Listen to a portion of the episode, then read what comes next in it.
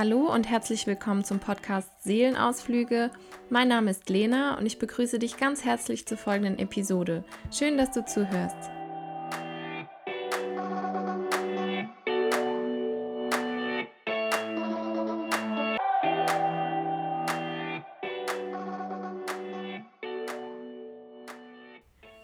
In der vergangenen Woche habe ich mir ein Interview mit dem SAP CMO dem Chief Mindfulness Officer Peter Bostelmann angehört, der seit vielen Jahren bei der SAP für die Anwendung von Achtsamkeitsmethoden zuständig ist und selbst täglich mehrstündige Meditationen praktiziert.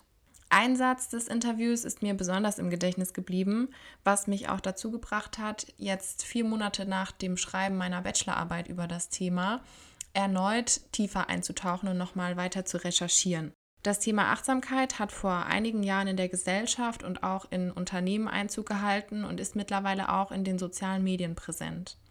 Nach der Säkularisierung der alten buddhistischen Traditionen von Meditation, Entspannungs- und Atemübungen für die Nutzung in der Therapie, was erstmals in den USA so praktiziert wurde, fand die Achtsamkeit auch dann im Otto-Normalverbraucherhaushalt Anklang.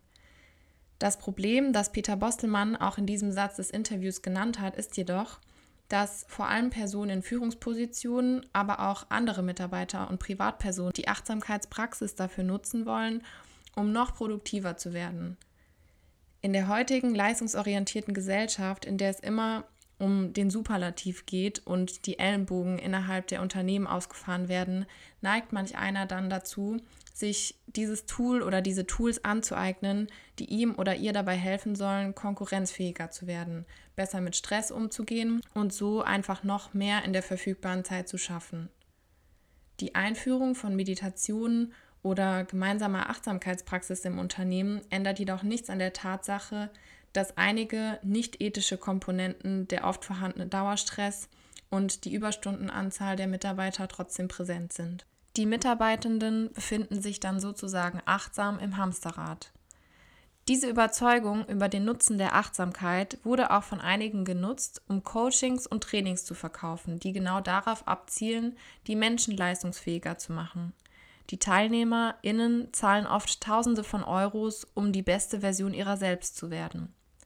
Dies soll jedoch nicht heißen, dass Coaching und Mentoring per se nicht genutzt werden sollten. Beides sind sehr, sehr wertvolle Tools, um sich weiterzuentwickeln und sich Orientierung und Hilfe zu suchen, um somit holistisch und präventiv nach einem gesunden Leben zu streben. Auch mich beschäftigt diese Thematik schon seit längerem und ich bin derzeit auch in Kontakt mit mehreren Coaches, die mir sehr wertvolle Tipps geben und Fragen stellen, die mich in meiner persönlichen Entwicklung weitergebracht haben und immer noch bringen. Schwierig wird es nur dann, wenn sich der erhoffte Mehrwert oder die Superpower nach längerer Praxis nicht einstellen und dann vom Coach vermittelt wird, dass die Person, also der Coachee, ja nur nicht hart genug gearbeitet, nicht lange genug meditiert oder einfach nicht für die Achtsamkeit gemacht ist. Das Geld ist damit futsch und so auch die Motivation und der Selbstwert. Destruktive Gedanken alias ich bin nicht gut genug, ich schaffe eh nie irgendwas oder immer mache ich alles falsch sind davor programmiert. Ich glaube, wenn man sich der Achtsamkeitspraxis nähern möchte, sollte man der eigenen Intention dahinter nachspüren. Sich der Sache für sich selbst annehmen, um etwas für sich und seine physische und psychische Gesundheit und das Wohlbefinden zu tun. Auch einfach mal dem Rauschen des Alltäglichen zu entkommen, den Geist zu sortieren und daraus die positiven Nebeneffekte, die sich dann vielleicht auch auf der Arbeit oder im Studium übertragen können, zu nutzen, was aber nicht die vorrangige Intention sein sollte. Auch ist es absolut in Ordnung, wenn man sich entscheidet, nicht mit diesem Trend mitzugehen. Meditation ist nicht für jeden etwas und wenn das gebuchte Coaching nicht die erhoffte Besinnung hervorbringt, dann hat man vielleicht für sich durch Ausprobieren herausgefunden, dass es eine der mit anderen Methoden für sich selbst bedarf. Austauschen und lernen, ausprobieren und erfahren.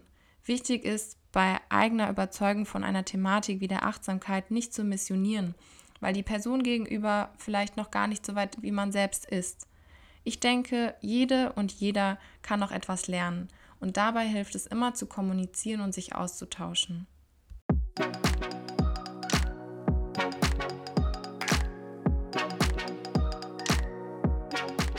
Vielen Dank, dass du dich heute dazu entschieden hast, meinem Podcast dein Gehör zu schenken.